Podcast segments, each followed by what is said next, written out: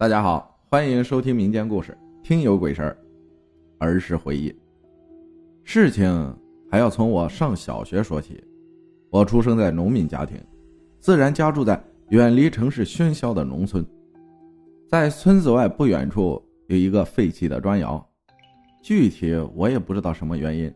砖窑后边有很多人工挖出来的大水坑，每年夏天都会传出那边的水坑里淹死人了。所以家里人从来不让我们小孩子去那边玩。但是那个时候有几个小孩是不听话的，都很调皮。有一天，我和几个发小约好去砖窑探险。当时是下午，正是太阳足的时候。我有一个发小，咱们暂且叫他狗子吧。狗子说：“现在去没什么意思，听说晚上的时候那里闹鬼，要不咱们晚上去。”咱们去捉鬼怎么样？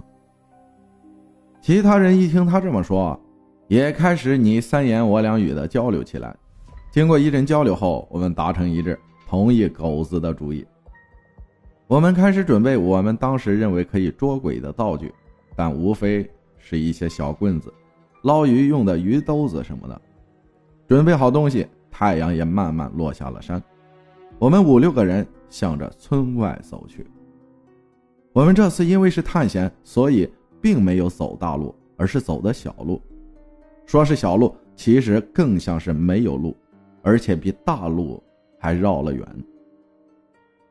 我们一路爬上小土坡，当刚爬上去，天就已经慢慢黑了下来。土坡上只有一条笔直的土路，路不宽，刚好可以过一辆大货车，应该是拉土时候用的。路两边十分陡峭，向下看，隐约可以看到有水。我们沿着土坡上的路走到了砖窑，并在那里进行了所谓的捉鬼探险。一切还好，什么都没有发生。当我们原路返回的时候，天已经完全黑下来了。我也不记得时间了。我们手中的手电照着四周，慢慢的向前走着。有一个人突然叫了一声。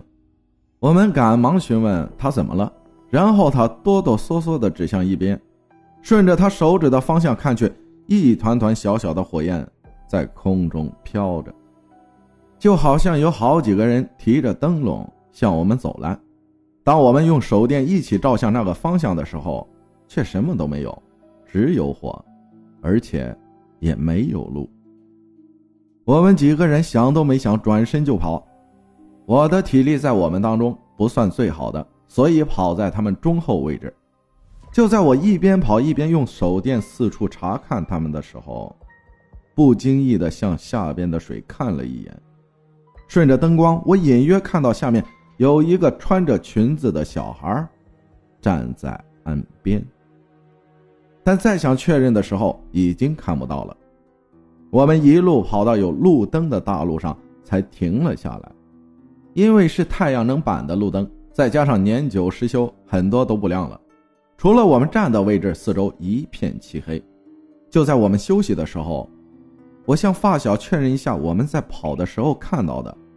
可刚听我说完，他们几个都说没看到，说我应该是太害怕，出现了幻觉。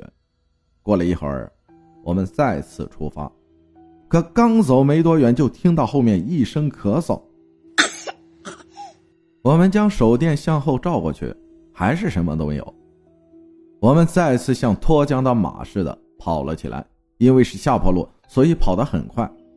就在这时，我们好像同时被什么东西绊倒了一样，摔倒在地上，还滚了一段。有可能是疼痛让我们有所清醒，而且跑了很久，觉得应该没事了，所以我们没有那么害怕了。我们一起。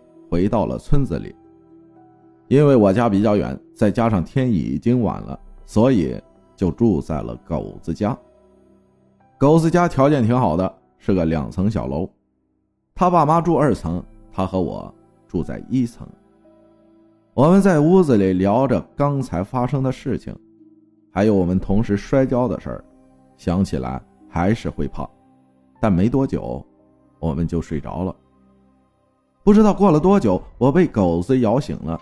他没有开灯，迎着月光，我看到他的表情带着恐惧。我只是不明所以的让他快睡，但下一秒，瞬间精神了。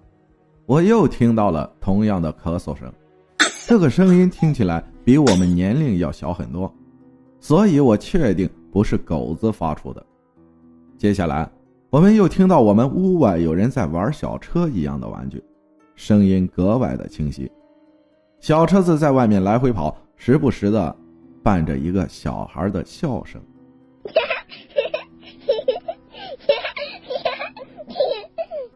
这个声音好像时不时的在和什么人讲话一样，听得我们俩在床上一动也不敢动，用被子蒙住全身。好在没一会儿，声音就没有了。我们俩抓住这个时机睡着了。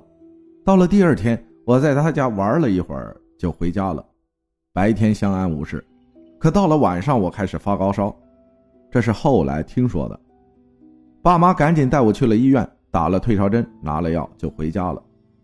我也不知道睡了多久，妈妈叫我起床吃药。我坐起来看了一眼窗外，指着窗外对我妈说：“看窗外，有人看着我呢。”这句话给我妈吓得不轻。我奶奶这时说：“二小是不是吓着了？”听我奶这么一说，我妈也反应了过来。急忙穿好衣服，就往村东头老李家赶去，请人家过来看看。老李家的李奶奶会看这些。李奶奶到我家一看，就说：“这孩子吓得不轻啊！”让我妈妈准备了一个杯子、一碗小米、一个手帕等。具体过程我也没仔细听，反正最后经过李奶奶的一番操作，第二天我就好了。